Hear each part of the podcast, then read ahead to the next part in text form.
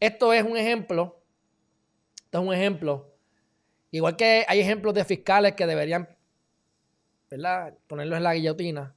Hay ejemplos de abogados que deben poner la guillotina.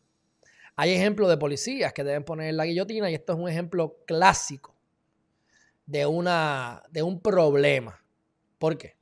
Esta policía o este policía lo acusan el 17 de julio de 2019 por haber robado armas y municiones. Muchas veces estas cosas lo que hacen es que van a confiscar las armas del punto de droga, que son ilegales, y ellos las cogen. La misma droga la cogen, y a lo mejor eh, cogieron 20 kilos de perico, pero reportaron 2 kilos de perico y se metieron 18 en el bolsillo. Entonces, pues, roba armas, esas armas pasan al bajo mundo de nuevo, o por primera vez, dependiendo de cómo sea el tráfico, y ese, a, alguien van a matar. El que, tenía, el, que tenía la en Moisty Park, yo no sé si él tiene armas, licencia de armas, pero a tipos como eso le llega las pistolas bien fácil.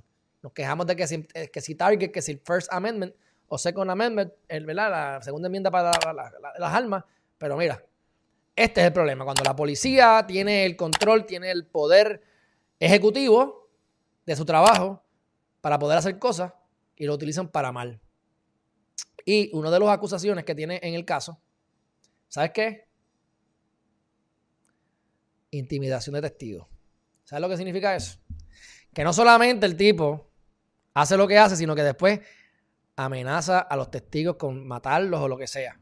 Yo no he leído el caso, pero si ya le radicaron cargos por eso, sabes que alegación de que alguien está intimidando, las alegaciones están por lo menos de parte de fiscalía.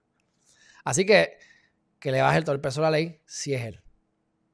Porque esto es un peligro. Yo he, visto, yo he visto casos en los que la policía le implanta bolsas de perico, de cocaína, a la persona en el carro. ¿Por qué? Puede ser que todo el mundo sepa que el tipo es el, el que tira el punto de droga. Puede ser que todo el mundo sepa que esa persona ha matado a gente anteriormente, pero nadie lo ha podido probar. Ese es el bichote, o ese es el tirador, o ese es el que están buscando, porque saben que mató sospechoso, el principal sospechoso, en la calle saben que fue él, pero no se le puede probar. Pues entonces te implantan evidencia. Por eso es que muchos de los, de los, de los, de los confinados son inocentes. Porque sí, el confinado de la celda 4 mató a Pepito, pero él no está preso por matar a Pepito. Él está preso por matar a Juanito. O está preso por un cargamento de perico que él no tenía. Así que él es inocente. Ah, pero sí, él se ha metido perico antes, vendía perico y mató a, Pepito. No fue Juanito. Ese es el sistema en el que vivimos y por eso es que tenemos que tener mucho cuidado.